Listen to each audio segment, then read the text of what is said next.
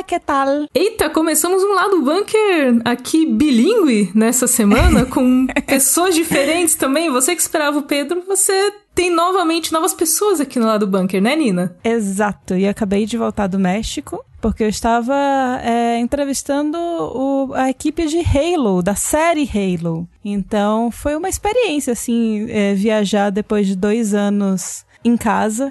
A minha última viagem tinha sido em janeiro de 2020 para ir para Pixar e agora eu fui pro México entrevistar a, a equipe da, da, série de Halo. Esse rolê, né, dessas das adaptações de games aí, tá primeiro no cinema, agora temos séries também. É um grande vamos, vamos ver se rola, né? É uma grande expectativa, sempre. É, mas eu acho que eles tomaram algumas decisões bem acertadas assim, que foi tipo não seguir fielmente a história do game, expandir algumas coisas assim que meio que me incomodava um pouquinho nos games, como a questão de não abordar projeto Spartan 2 como a coisa horrível e maquiavélica que ele é, que é tipo, você pega criancinhas, você sequestra criancinhas e transforma elas em super soldados, deixa, e para os pais não desconfiarem, você deixa um clone lá, que eles meio que vai morrer em pouco tempo. E aí, tipo, os pais nem desconfiam que, na verdade, os filhos foram sequestrados e as crianças ficam traumatizadas pelo resto da vida, mas, yay! Estamos derrotando ele, aliens, né? Então... Coimpo, o que são, o que é a vida de uma criança diante da possibilidade de matar muitos aliens, não é mesmo? Que... Exato. Exatamente. Mas então, aproveitando esse gancho já, que a Nina tem muito de Halo para falar, a gente vai pra escaladinha. Queremos.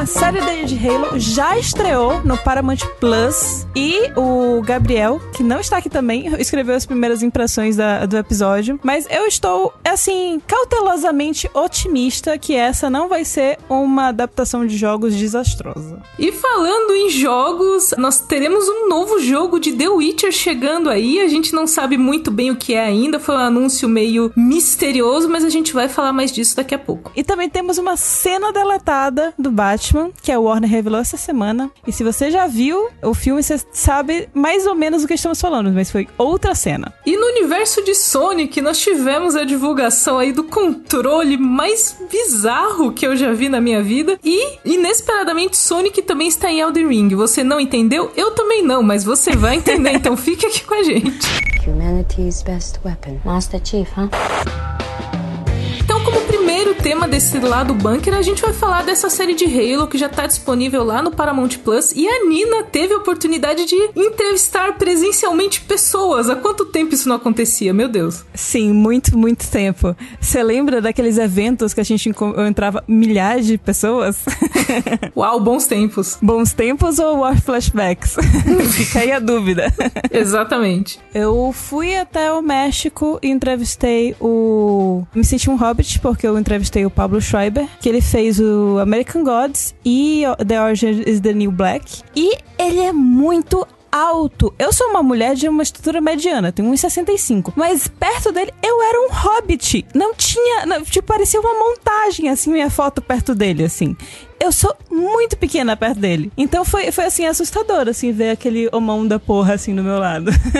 Mas tive é, respostas muito interessantes sobre o que vem aí na série de Halo, que, por sinal, já foi renovada para a segunda temporada antes mesmo da estreia. Isso é quão confiante eles estão que essa não vai ser uma adaptação de games desastrosa. É realmente ser muito confiante, porque a gente tem várias adaptações de games que não sai como previsto, inclusive de games que são já muito cinematográficos, mas acontece alguma coisa na hora de levar isso pro cinema, principalmente, que não dá certo. E a gente tem visto agora essa aposta em TV, né? A gente vai ter The Last of Us, que também vai ser em série de TV. Então eu imagino uhum. que, eu não sei se ajuda, você acha, talvez, o formato de ser em uma série de TV com mais tempo de, de desenvolvimento, ao invés de ser um filme, por exemplo? Ah, mas com certeza, assim, tipo, você ter mais tempo para explorar a história, para desenvolver coisas que talvez não tenham sido abordadas no jogo mesmo, ajuda bastante. E não ter essa pressão de tipo, ah, vamos fazer um gancho para a possível continuação, tipo Mortal Kombat, que Deus o tenha. É.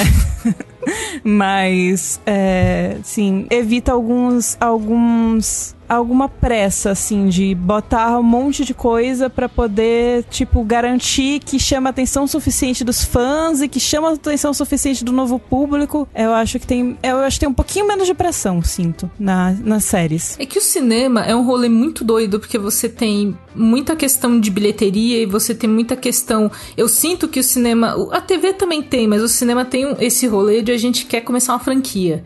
Então é pra ter Sim. continuações e derivados e prelúdios e tipo, calma, gente. Dá pra gente contar essa história aqui antes da gente começar a pensar nas outras histórias? Sim, sim. É um, é um mal que, que alguns filmes de games sofrem. Inclusive, assim, o que a gente vai falar mais pra frente, Sonic, Eita. também tem. Também teve um. É, tipo, ele foi um, foi um, um filme que foi bem recebido e tudo mais, mas ele tinha um ganchinho pro segundo, mas ele não defendia só desse gancho, eu sinto. Porque Mortal Kombat, por exemplo, voltando de novo no finado, ele basicamente é um filme de Mortal Kombat que não tem o torneio mortal. ele deixa o, o, o, o, vem aí. Eu adoro isso, eu adoro isso, porque, tipo, dá, dá pra você ler as letras miúdas, assim, do tipo não é porque o título é Mortal Kombat que apresentaremos um torneio mortal. Porque senão as pessoas poderiam processar, assim, como assim? Eu comprei para ver um Mortal Kombat, como assim? Eu comprei para ver um filme, na verdade, né? Tipo, mal é um filme, assim. Mal tem uma estrutura, um monte de, de, de referências jogadas ali. Já Halo, ele vai ter nove episódios para desenvolver os personagens, para desenvolver aquele mundo. Que bom, vamos, vamos combinar que tem tipo 15 jogos e entre é, a franquia principal e spin-offs e tudo mais, e 30 livros a parte dos livros eu não, eu não estou exagerando, tá? É, é, realmente 30 livros. Então tem muita mitologia envolvida. Então eu acho que uma série é o, mínimo que eles poderiam fazer.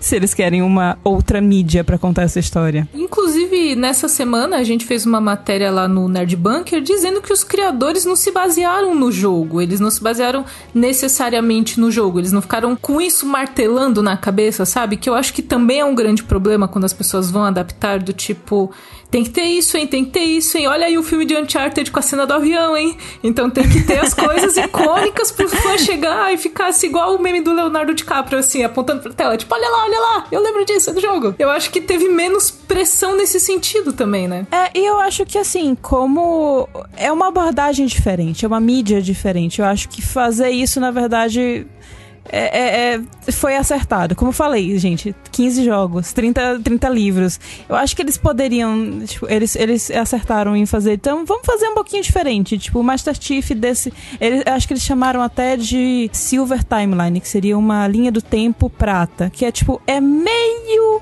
parecido, ainda, ainda tem a mesma construção de universo, as mesmas motivações, mas expande um pouco a história. Eu acho que eh, até mesmo para você não ficar, ah, beleza, eu já joguei isso, por que, que eu vou ver?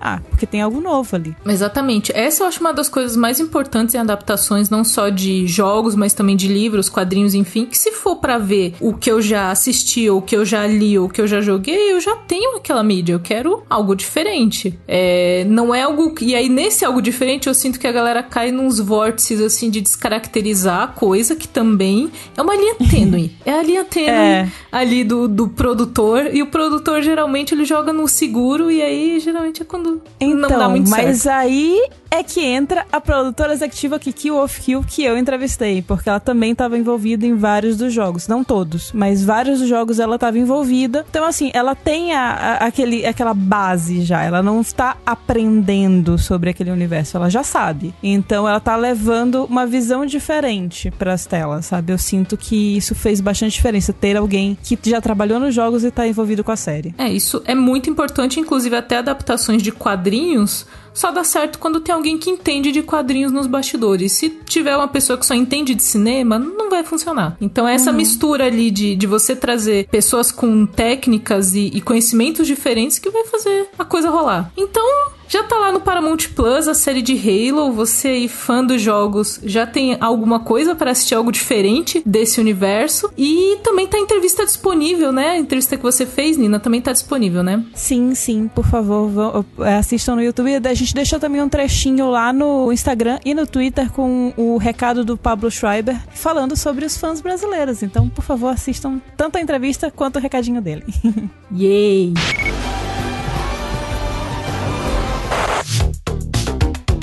Vamos pro bruxeiro, Cakes. Eu sei, eu sei que o seu coração mora no Henry Cavill molhado na banheira, na série, mas vamos falar sobre jogos dessa vez, tá bom? Se tiver mais gente descamisada em banheira, eu aceito também, tá tudo bem. Também tem nos jogos, olha.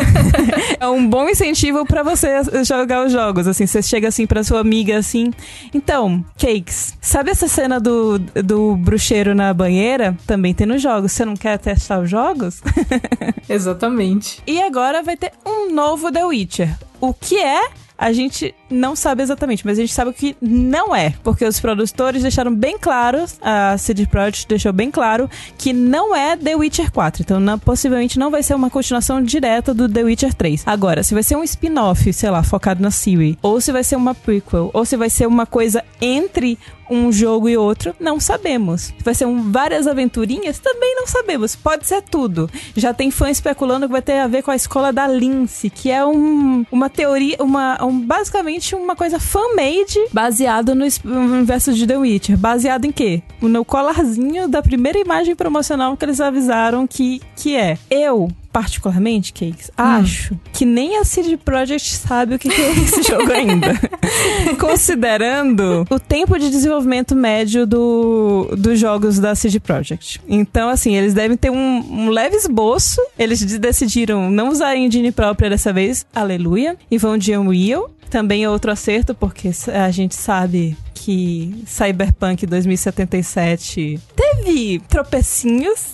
Algum, alguns problemas, assim, nada muito grave, né? Nem foi tão. É, nossa. Imagina, tipo, teve que dar refund pra metade do, do, do, dos usuários, assim, tipo, praticamente todos de uma plataforma só, assim. É, é meio. Foi, foi complicado, assim, foi um, uma coisa conturbada, então eles, eles deram um passinho pra trás e disseram: olha, vamos usar essa engine que já existe, anunciar um jogo de uma franquia que já é amada e talvez eles tenham aprendido com o erro deles deles. Espero, pelo bem deles, assim. então, aí tem esse rolê, porque quando o Cyberpunk ele foi anunciado e saíram as primeiras coisas, tipo, a CD Projekt, ela vinha muito hypada de The Witcher. Porque os jogos de The Witcher, assim, The Witcher 3 foi muito legal. Então, assim, ela veio num rolê assim, tipo, olha, vai sair um negócio novo e tal. Quando saiu o Cyberpunk, gente, foi. Vocês sabem o que foi. A gente não precisa, assim, chutar este pobre cachorro morto. Coitado, ele tá tentando se recuperar aí com algumas atualizações, enfim. E eu sinto que agora eles estão numa. nessa ideia que você falou, Nina, de tipo, vamos voltar para algo, para essa franquia que a gente fez muito sucesso, que a gente já é conhecido. E achei curioso esse rolê de não ser The Witcher 4, que acho que foi a maior pergunta, né, quando teve esse anúncio. Tipo, mas vai ser um The Witcher 4, assim, mas sei lá, já não, não ficou um pouco fechado ali, terminando o terceiro The Witcher. Então acho que seria meio que talvez forçar uma barra, tentar continuar a história, talvez. É, mas vamos ver o que vem por aí, não dá para saber ainda. Tipo, tanto o hype que existiu em cima do Cyberpunk, assim, baseado em é, pequenos teasers que eles lançaram, o visual que tava, assim, é, realmente não correspondeu às expectativas. Então, assim, a minha dica para todo mundo é segura esse forninho. Porque quanto maior o hype, maior a queda. Não importa se nem se às vezes o, o negócio é bom, mas seu hype tá tão grande que, que tipo, não adianta o que que saia, vai, vai frustrar. Enquanto se você ficar cautelosamente otimista, ou até mesmo pensar, ah, vai ser uma, um lixo, talvez você se surpreenda e se divirta muito. Exatamente, acho que é, essa é a lição que a CD Projekt deixa pra gente, com tanto com Cyberpunk quanto com esse anúncio do próximo The Witcher, é pra gente dar uma segurada na expectativa. Acho que é um bom exercício, porque o fã, o fã ele não sabe segurar a expectativa, entendeu? O fã ele não. já tá criando teorias, essa própria é, teoria da Lince, que é por causa do medalhão que eles colocaram, e como a Nina falou, é capaz que eles só pegaram um negócio e falaram, ficou bonito, né? Vamos, vamos soltar essa imagem aqui como a primeira. Pode ter sido isso, gente, entendeu? Você tem que entender. Pode que... ter sido isso. Vamos ver o que vem. Exato, eu acho que o fã, ele se empolga muito, e no caso de The Witcher, é... The Witcher veio dos livros, mas não eram livros muito conhecidos, especialmente aqui no Brasil. Então, quando os primeiros jogos de The Witcher chegaram, primeiro, não era uma coisa que você estava esperando tanto, assim. Então veio e falou, nossa, que universo incrível, tem tanta coisa para explorar e tal. E agora você chega com um próximo jogo de The Witcher num contexto em que É, tem a série da Netflix, que é protagonizada pelo Henry Cavill, então muita gente que não conhecia esse universo passou a conhecer, porque Netflix tem uma. É, ela divulga muitas coisas, coloca as coisas muito no gosto popular, então muito mais pessoas hoje conhecem The Witcher. E talvez. E localiza a... também, né? Porque assim, o idioma ainda é uma barreira para muitas pessoas, né? Está lá em português, com dublagem em português e tudo mais, ou então, tipo, eh, você pensa, tipo, 172 países, eu acho que é o Netflix tá. Tipo, todos com localização para o país, sabe? Eu acho que é uma coisa muito. que, que deixa muito mais acessível. Exato, e eu acho que traz mais pressão também, porque acho que muita gente que talvez é, não conhecia a franquia até ficou curioso, até talvez se tem um console, talvez tenha pegado um jogo, fala, pô, como é que é The Witcher? Como é que é jogar? Porque o universo. Eu, por exemplo, eu conhecia The Witcher só por, pelas coisas que o meu noivo joga, porque ele é o, o, o jogador da casa, eu não entendo nada dessas coisas. Mas eu vi ele jogando e tinha dias que ele chegava do trabalho e só ficava andando com carpeado por aí, para relaxar um pouco, acontece. É legal. Mas eu via aquele mundo, eu falava, nossa, ele falava, você deve gostar disso daqui, porque você gosta desse tipo de história. E quando eu vi a série, eu falei que eu gostei muito daquele universo. Eu falei, nossa, que universo legal, como tem coisas aqui. Então eu acho que a CD Projekt, ela ela. Eu acho que ela vem mais cautelosa porque The Witcher se tornou algo maior agora também, né? E chegou a hora de falar sobre a Nuvem Shopping, a plataforma para você criar a sua loja online de forma simples e profissional, sem precisar assim ser um expert no assunto. Expert ou expert? A gente não vai responder isso nunca, Camila? Não vamos Jamais. responder. Deixa para o público. Então pronto, vocês tá certo.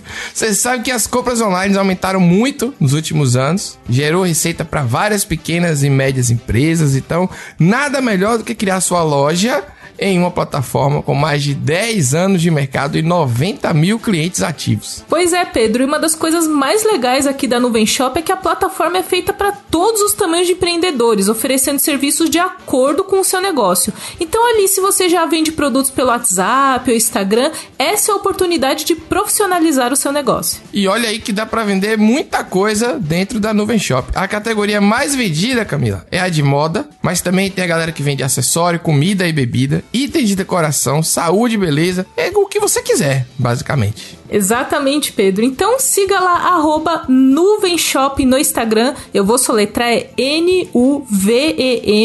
S-H-O-P, Nuvem Shop no Instagram e acesse também o link que tá aqui na descrição para ter 30 dias grátis lá na Nuvem Shop e tirar o seu projeto do papel. 30 dias é tempo suficiente, né? Para testar bastante coisa. Exatamente. Então, Mostre ao mundo do que você é capaz e crie sua loja online lá na Nuvem Shop. Gostei, ficou bonito o slogan. Pô, oh, sensacional.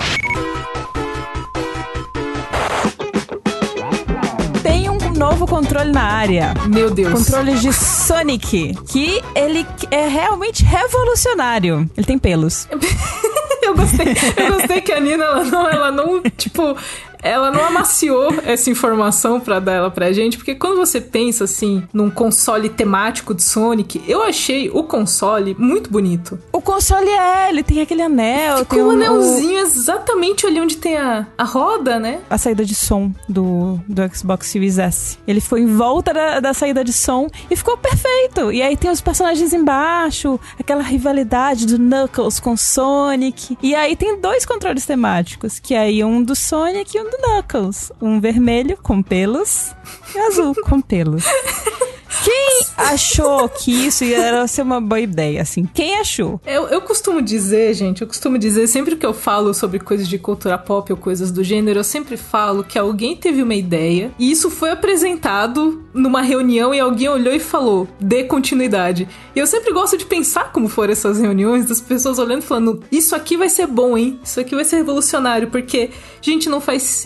Assim, só se for para você deixar o controle de colecionável guardado num lugar com acrílico, porque eu, eu pensei na minha rinite. A minha rinite chorou com aquilo, de verdade. É porque assim, eles vão ser é uma edição limitadíssima, só você não pode comprar, você tem que ganhar por sorteio. Hum. Então, assim, realmente vai ser uma coisa que você possivelmente não vai usar tanto. Mas mesmo assim, se você usar uma vez, Imagina, tipo, não, não vamos nem entrar na mérito de Doritos, ok? isso é uma outra discussão. Mas, tipo, se você pegar o negócio na mão, você sua. Brasil. Vocês sabem quanto, quanto de calor tá fazendo no Brasil? Isso não faz Mesmo menor se, sentido. mesmo se não for no Brasil, mesmo se for uma. Tipo, existem glândulas sudorípadas na sua mão. Você, tipo, depois de um tempo, existe uma coisa pra fazer manutenção nos controles, que você deixa limpinho e tal. Eu gosto de fazer essa limpezinha, assim, deixar o meu controle brilhandinho. Eu acho um aviso importante aos, aos, aos players aí, quem joga bastante, limpa os seus controles, tá? Que eles ficam tão sujinhos quanto seu celular, viu? Tem muita Exato. bactéria ali. Limpe seu controle. É isso. Limpe seu controle. E então é tipo, você vai usar uma vez, o negócio já vai ficar suado, sabe? Tipo, como é que você limpa aquilo? Não tem como tirar, não é uma Manda- capinha pra Vai mandar pra lavanderia, né? Pra lavar seco. A pessoa mandar o controle de Xbox pra lavanderia, né?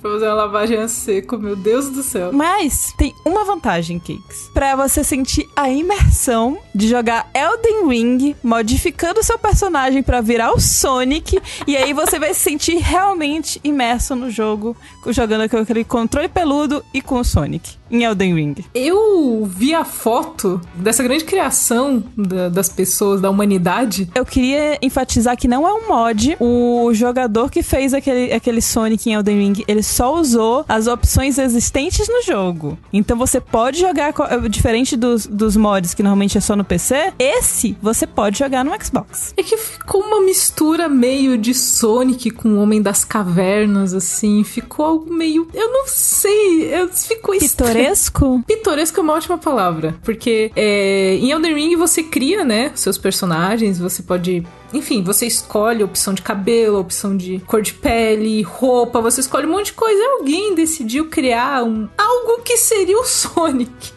Eu achei genial. Eu achei incrível, porque pra combinar com a raiva, com toda aqu- aquela coisa assim perturbadora daquele jogo, que tem, é, tipo, sua raiva elevada à máxima potência ali, a fúria, nada melhor representa você como jogador com uma coisa completamente insana, que é aquele Sonic. Assim, gente, pra quem quiser, quem estiver curioso, a matéria tá lá no lado bunker.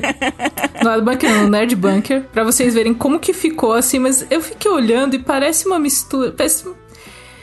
Ah, Não chega nesse carreta furacão. Eu falo carreta furacão, mas não é nem Não. o carreta furacão, assim, é, é algo além, sabe? Algo que, que foi além do que eu esperava, de verdade. Se você falasse pra mim Sonic e Elden Ring, eu ia pensar em qualquer coisa, menos no, no que tivemos desse jogador. Mas pensa que a carreta fu- furacão representa toda a insanidade e a brasilidade que todos nós, como brasileiros, temos, sabe? Exatamente. Então, esse Sonic combina com nós brasileiros também. Isso Tipo, é é, basicamente uma carreta eh, furacão emoldurada. Assim. É, eu acho que é uma obra de arte aquele Sonic. Aquele Sonic, assim, não importa. eh, tipo, eu- vi várias. eh, vários mods e várias customizações que os, os jogadores fizeram, mas aquele Sonic, aquele Sonic tem um lugar especial no meu coração, assim. De verdade, assim, eu não tô, eu não tô falando ironicamente, eu falo do fundo do meu coração. Aquele Sonic ali é arte. Eu acho- it's eu, art. eu acho que a maior prova também, até pros criadores, eu fico pensando nos criadores de Elden Ring, assim, olhando pra essas coisas, acho que a maior prova de que quando você cria uma coisa e joga pro público, ela vira do público, entendeu? Você tem que deixar as pessoas criarem em cima. Eu acho que a a melhor frase pro, pra, pra esse jogador que criou o Sonic é: não sabendo que era impossível,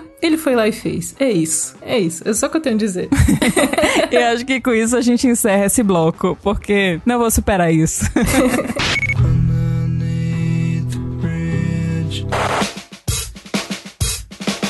E a gente vai agora para o bloco final aqui desse lado bunker. Vamos falar de Batman.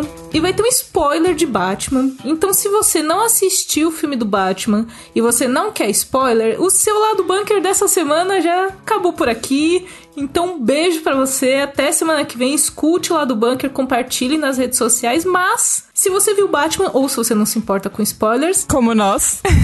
Exatamente. Eu não me importo, gente. Quem trabalha com cultura pop, ou você tem uma. Um, tipo, uma gastrite nervosa, ou você se importa com spoilers. Você tem que escolher, entendeu? Então eu não me importo. Mas vamos falar de Batman, começando agora a parte de spoilers, porque a Warner soltou oficialmente uma cena deletada do. Coringa, o príncipe palhaço do crime de Batman, que é interpretado por ninguém menos que o Barry Keoghan, que vocês vão lembrar dele de Eternos. E aí, Nina, é a cena assim, é meio assustadora. Eu fiquei um pouco assustada com esse Coringa. Por que, Cakes? Me explica. A culpa, eu conversei sobre isso com o Gabriel, inclusive, quando saiu a cena, porque a culpa é do Matt Reeves, porque o Matt Reeves ele sabe filmar o um negócio de um jeito que te deixa meio cagado das ideias. Porque eu olhei a cena, eu falei, pô, legal, deixa eu ver o visual. E ele não foca no cara, ele não foca. E eu fiquei tipo, mano, a minha miopia me deu agonia, começou a dar uns gatilhos de óculos. Porque ele não foca no moço. E aí, quando ele vai mostrar, ele mostra muito de perto. Eu, tipo, calma, Matt Reeves, volta essa câmera um pouco, deixa eu ver. Eu não consigo tirar um print decente pra eu botar numa matéria, gente. Eu queria deixar essa reclamação corner. Um print decente, sabe? pra eu botar no negócio. É. Eu queria também dizer assim que acho, acho um pouquinho injusto você dizer que é, é o Barry Keoghan é, seria lembrado por Eternos, porque não tanta gente assim assistiu Eternos, mas talvez tenha assistido Chernobyl, a, a série de TV, ou Sacrifício do Servo Sagrado. Mentira, ninguém assistiu o Sacrifício do Servo Sagrado, sou eu. é, ou então Dunkirk, que foi indicado ao Oscar. Dunkirk, verdade. Eu não assisti Chernobyl. Eu sou uma pessoa que às vezes quando a coisa tá no hype, eu fico com raiva dela e eu não assisto. Eu sou essa pessoa às vezes. E aí todo mundo começou a falar, ah, também não vou ver essa série. Eu sou enjoada às vezes, acontece. eu acho justo ser enjoada. Mas, eu, mas assim, eu acho que talvez você gostasse de assistir. Talvez não nesse momento que tá tudo uma desgraça no mundo. Tá um pouco real demais, né?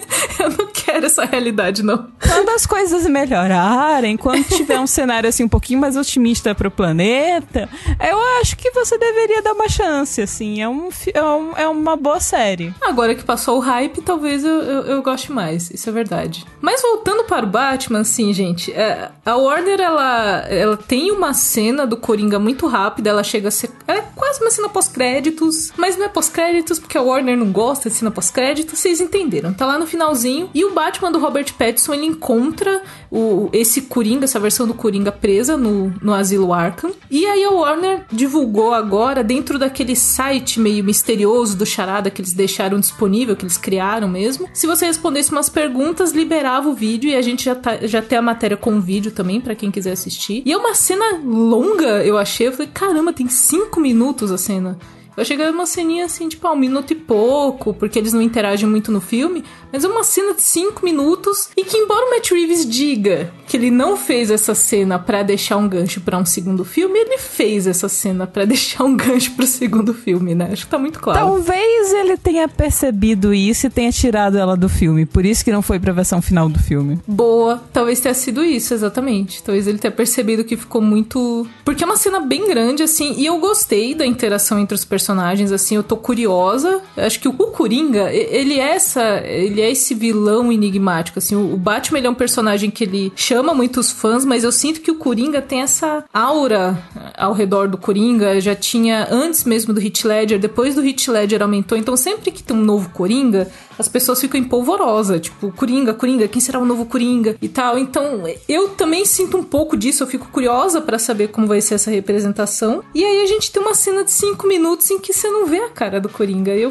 fiquei, eu assistir essa cena, eu fiquei Matt Reeves, seu filho da mãe, você me deixou com vontade de ver mais. Ah! Mas você sente assim que tem uma vibe um pouquinho Mind Hunter, assim, nessa interação dos dois? Eu senti que tem, eu, e se pá, é até uma referência que, que ele trouxe também. E eu acho que é um, é um jeito legal de trazer mais esse. O lado detetivão do Batman. Sim, trazer mais um suspense aliado ao Coringa, assim. Porque a gente tem versões do Coringa que são mais caricatas, tem versões que são mais pro lado da ação, você tem versões que são de várias formas, voltado pra parte caótica. E eu achei esse Coringa voltado pro suspense, assim. Um Coringa que você não vê direito. E aí eu acho que ele seria uma versão diferente. Talvez um Coringa que vai agir mais querendo o caos, que é o que o Coringa sempre quer, mas talvez agindo mais nas sombras, assim. Então, eu fiquei curiosa fiquei curiosa com, com essa ceninha.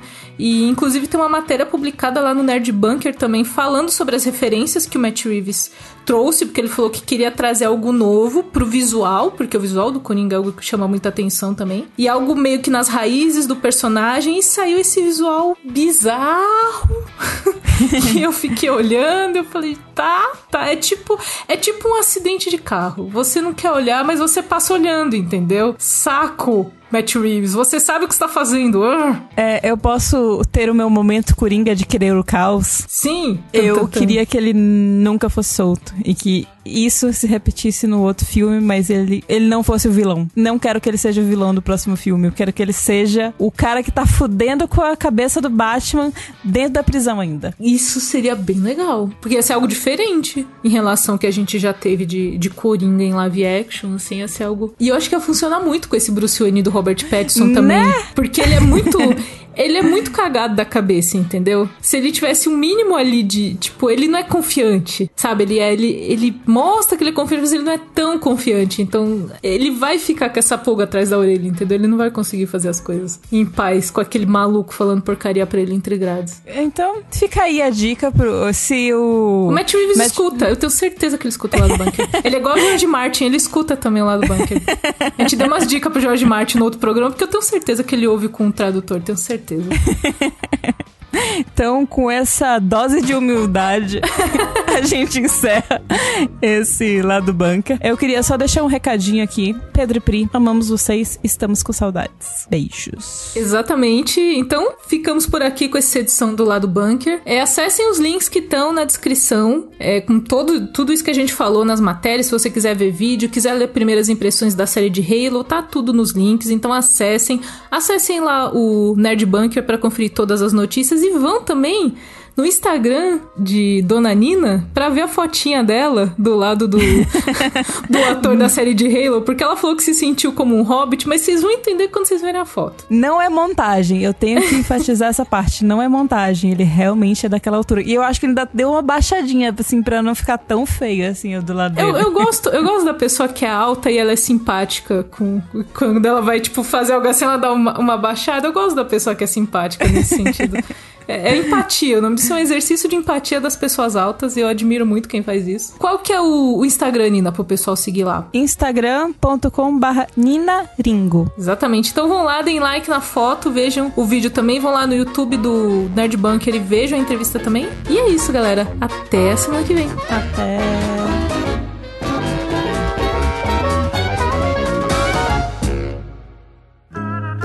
Programa editado por Doug Bezerra.